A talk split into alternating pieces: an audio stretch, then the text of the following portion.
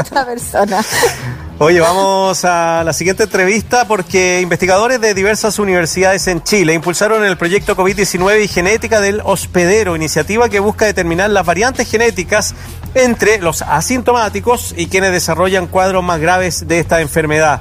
El análisis, que apunta a reclutar a 5.000 chilenos que hayan tenido la enfermedad, busca además resolver la duda sobre si la herencia indígena influye en la forma en que se manifiesta el COVID-19. Ricardo Verdugo, doctor en genética e investigador del Instituto de Ciencias Biomédicas de la Universidad de Chile, está con nosotros. Ricardo, ¿cómo te va? Bienvenido, muchas gracias. Hola, eh, muchas gracias a ustedes por la invitación. Buenos días a todos. Oye, Ricardo, bueno, qué interesante esto que ha parecido interesante y negativo, este tema de las cepas que han llegado a nuestro país. Eh, hemos hablado de la cepa británica, la cepa brasileña, Nueva York, sudafricana, la italiana, como que uno ya parece, parecen cepas de vino más de, que, de, que de virus. ¿Cuál es la idea que hay detrás de toda esta investigación? ¿Es detectar cuáles son las más frecuentes en nuestro país y cómo actúan en nuestro cuerpo? Bueno, eh, el COVID es una enfermedad compleja como muchas otras y por lo tanto requiere muchas investigaciones para poder entenderlo, eh, dado que hay factores genéticos propios nuestros como, como del virus, eh, más factores que todos tienen un efecto sobre la probabilidad de que una persona ya sea que se enferme o que si se enferma muestre síntomas, esos síntomas se agraven e incluso pueda llegar a la muerte. Entonces, en nuestro campo de acción, aquellos que, como yo, estudiamos genética humana, eh, buscamos determinar cuáles son esos factores genéticos en el genoma del humano que modifican esa probabilidad ya sea de enfermarse o de que manifestemos una forma severa de la enfermedad. Otros están estudiando el genoma del virus propiamente tal y, eso ha permitido determinar que hay variantes que son mucho más patogénicas que otras y, hay, un grupo de investigadores eh, en, el país que están tratando hace tiempo ya de, impulsar un programa de vigilancia genómica para tener una mejor caracterización de las variantes genéticas del virus. Y nosotros por nuestro lado eh, somos un consorcio de varias universidades, desde la Universidad de Tarapacá, Antofagasta, eh, la Universidad de, Chile, Santiago, la Universidad Austral, la Universidad de Magallanes, que estamos eh, por estudiar cuáles son las variantes genéticas del, del humano que también podrían eh, modificar eh, eh, la presentación de la enfermedad y, eso ya también se ha estudiado en otros países donde ya se han encontrado varias variantes. Así que nosotros primero vamos a ver si, si replicamos esos resultados en la población chilena y luego si somos capaces de encontrar otra, otras variantes genéticas humanas también. Ricardo, entonces lo que van a hacer ustedes es estudiar al humano más que al virus y su genética para ver cómo ha reaccionado al contagio con el, con el virus, si ha sido asintomático o ha cursado una enfermedad grave.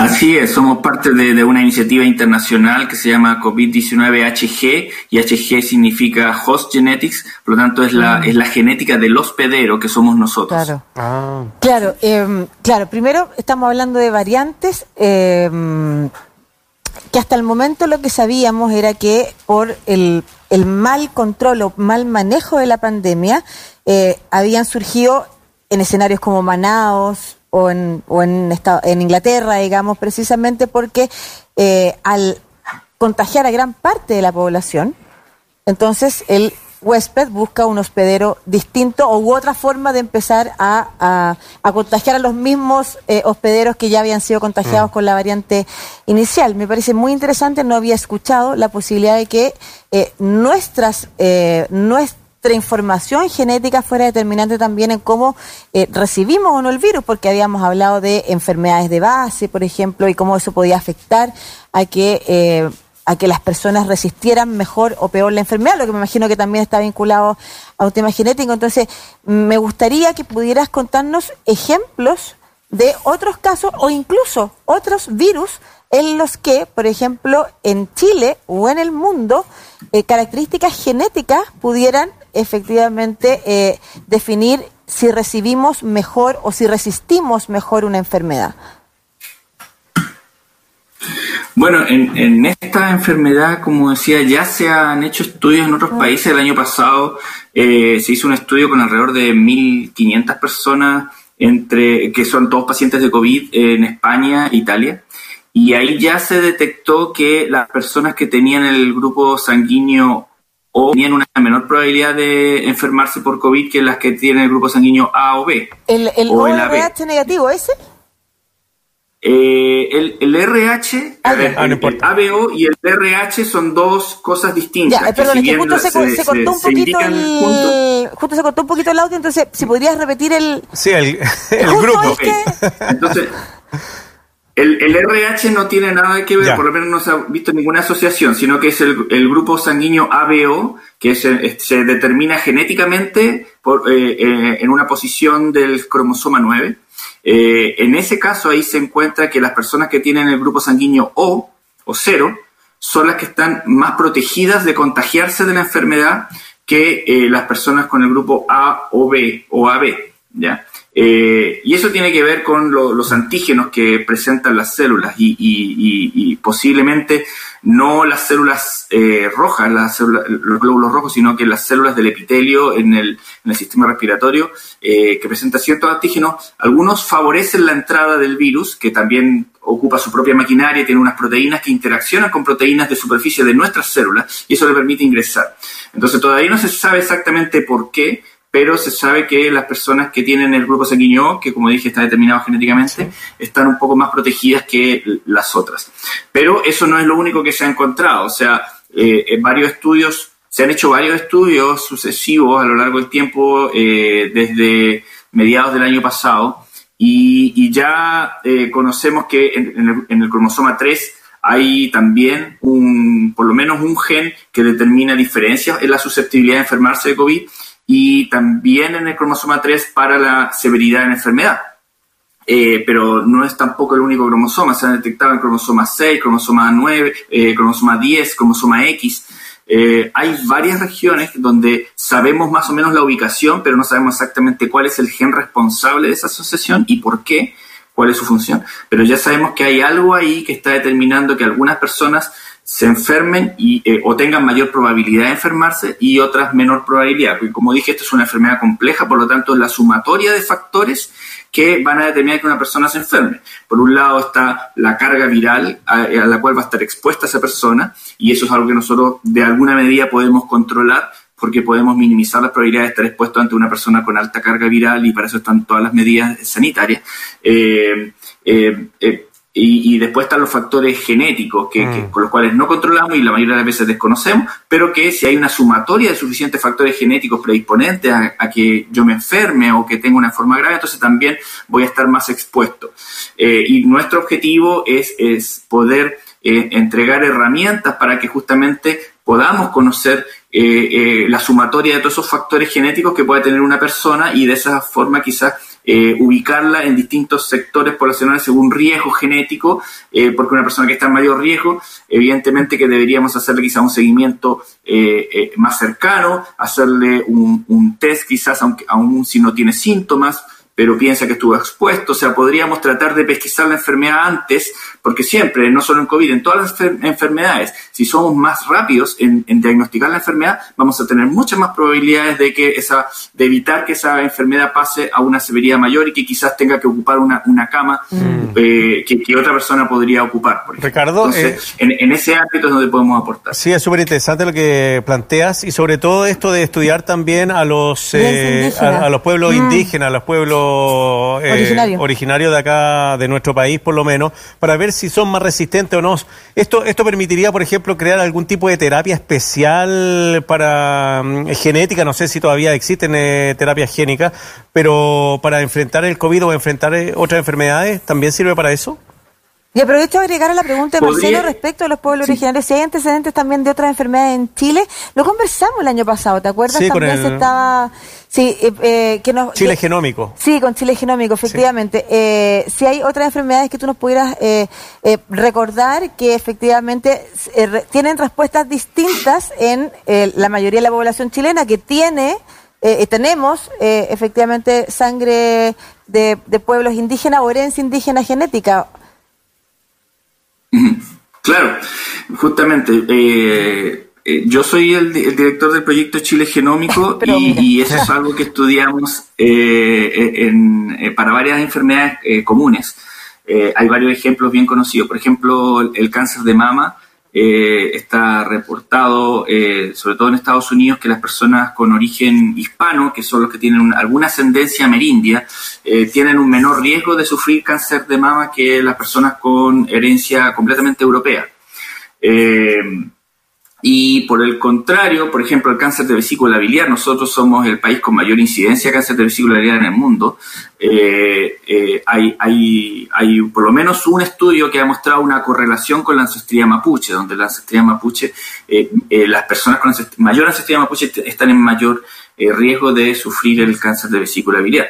Pero lo contrario se da para, para eh, enfermedades cardiovasculares, por ejemplo, donde también hemos visto una correlación con la ancestría, pero en el sentido opuesto, donde las personas con ancestría mapuche tendrían menor riesgo. Entonces, no es que, no es que un grupo eh, étnico particular o de una ancestría particular eh, eh, sea la predisponente a las enfermedades en general, sino que dado diferencias históricas que han tenido las poblaciones a lo largo de miles de años, recordemos que los europeos y los amerindios estuvieron separados por más de 40.000 años y en ese tiempo se dan situaciones donde unos pueden estar expuestos a ciertas enfermedades, donde hay una selección por esa enfermedad, eh, y generalmente la selección ocurre sobre genes que afectan al sistema inmune.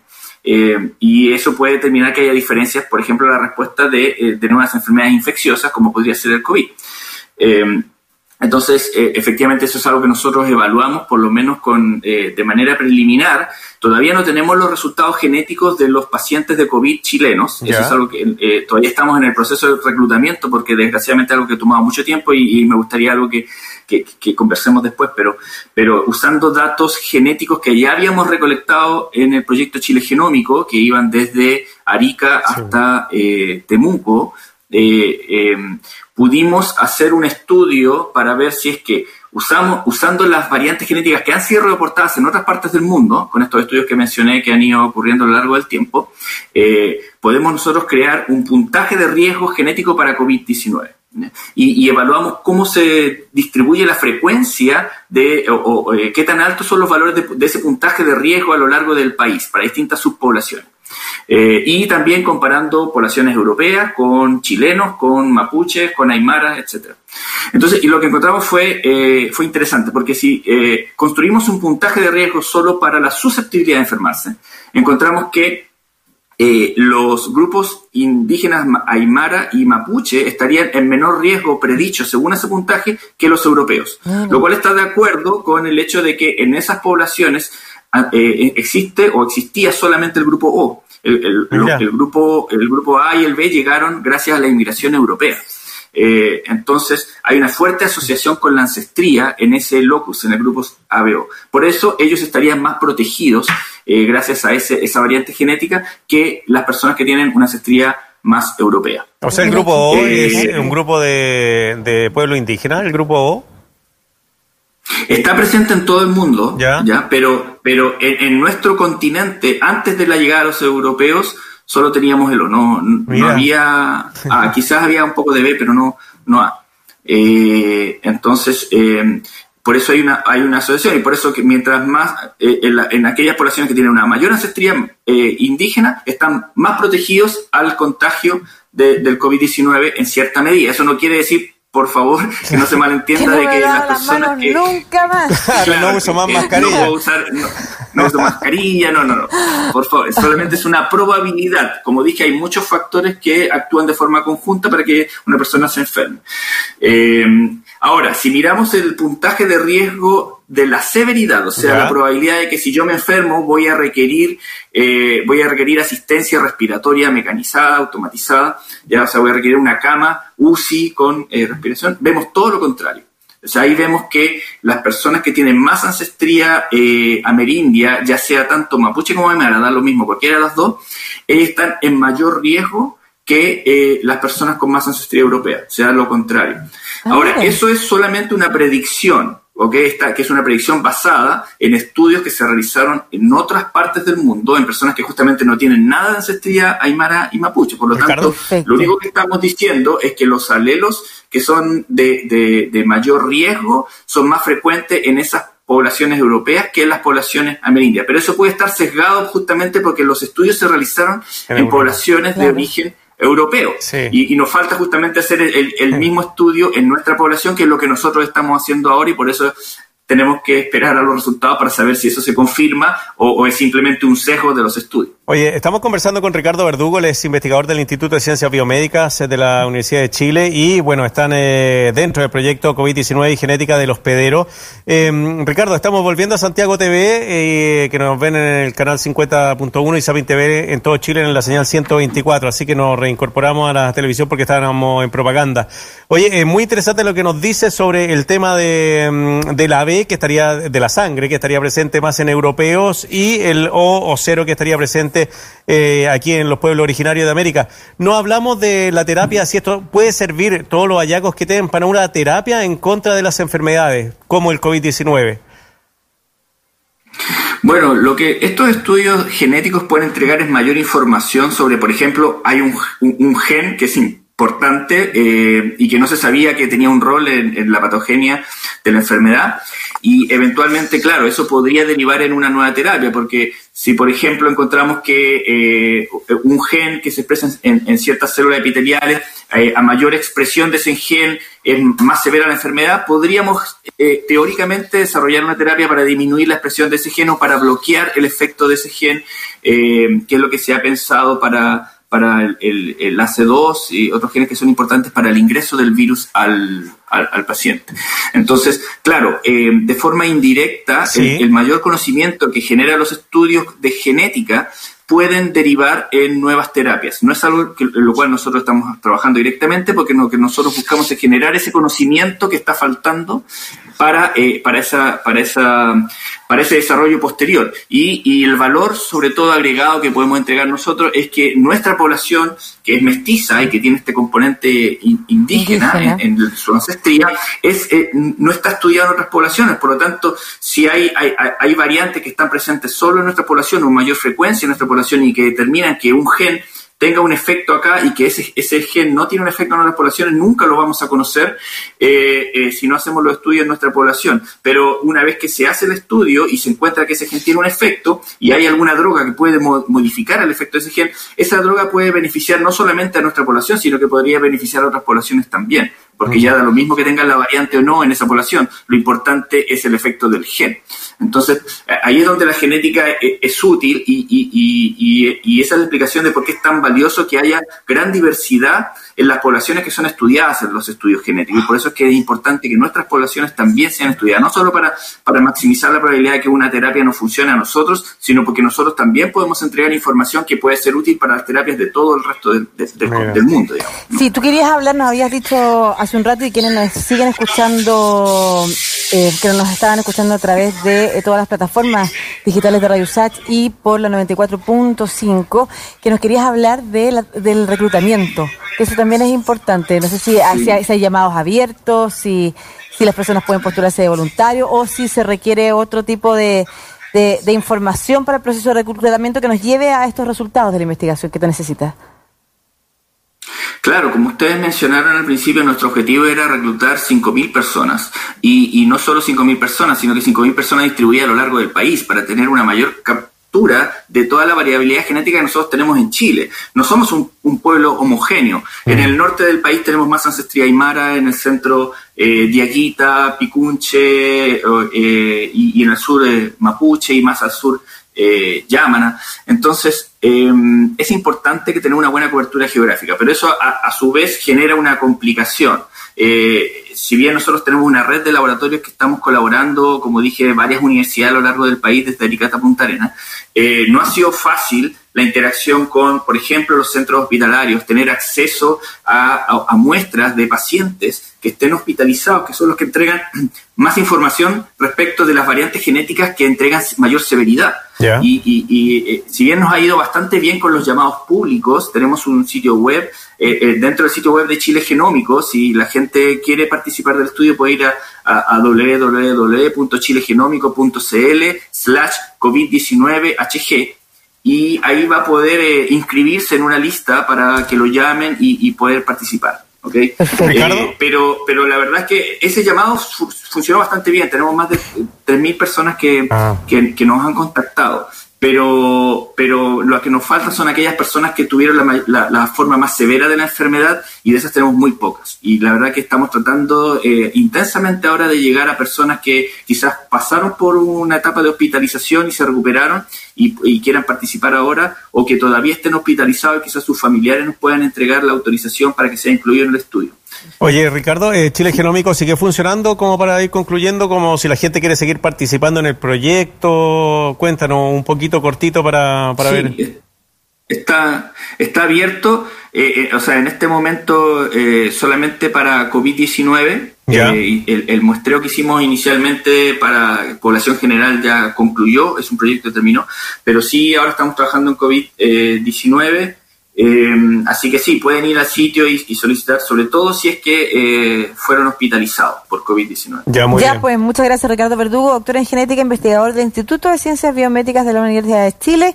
Eh, a propósito del proyecto COVID-19 y genética del hospedero que nos estabas comentando aquí durante esta súper interesante entrevista que invitamos. La vamos a eh, subir, ¿ah? Sí, a subir, claro, que invitamos a revisar en las plataformas de Radio Sats para quien quiera repetirla, eh, reentender también, que es súper interesante todo lo que nos contaba respecto de la de cómo también las diferencias genéticas reciben o permiten enfrentar o no de distinta manera la enfermedad y por supuesto también por, por los datos que nos das para que podamos poder aportar como, como casos de mm. estudio. Muchas gracias. Un abrazo, Ricardo. Chao. Gracias a ustedes. Chao, chao. Chao.